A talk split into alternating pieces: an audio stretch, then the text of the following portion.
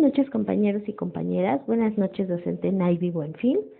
Este podcast tiene como finalidad explicar cómo el educador en salud alimentaria, en este caso, nosotros como futuros nutriólogos y nutriólogas, vamos a dirigirnos a una comunidad o población para promover, enseñar, aplicar, estudiar las actividades vinculadas a la salud pública bajo el precepto de nutrición aplicada.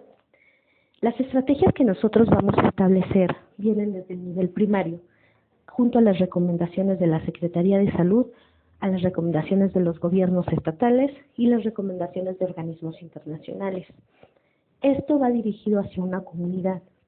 La comunidad siempre va a ser el factor más importante de la educación alimentaria porque su mismo dinamismo nos va a llevar a entender las necesidades y las estrategias que vamos a implementar en nuestro plan.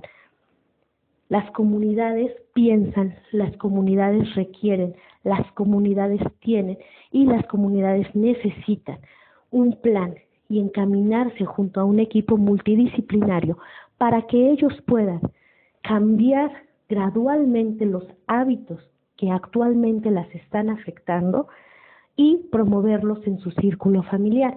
Eso es lo que nos interesa, que el círculo familiar se vea involucrado con una sola persona que llegue a tomar este, estos consejos estratégicos por parte de educadores comunitarios.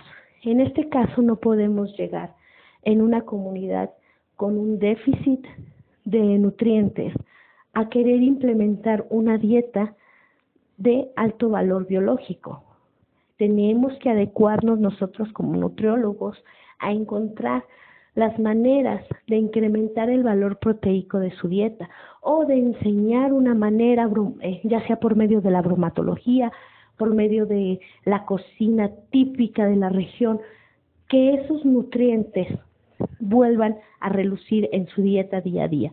Así como tampoco podemos llegar a una comunidad con una dieta eh, en especial en comida chatarra, que se da mucho en las zonas urbanas, eh, comida chatarra, refrescos, este, grasas trans, grasas saturadas, a querer decirles, basta, hay que incrementar el consumo de frutas y verduras. No, todos los cambios son graduales, deben ser graduales.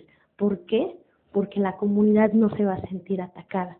Y eso es lo que a nosotros nos brinda la confianza de lo que vayamos a decir, lo que vayamos a plantear, se nos va a hacer caso, se nos va a permitir como una comunicación efectiva hacia la comunidad.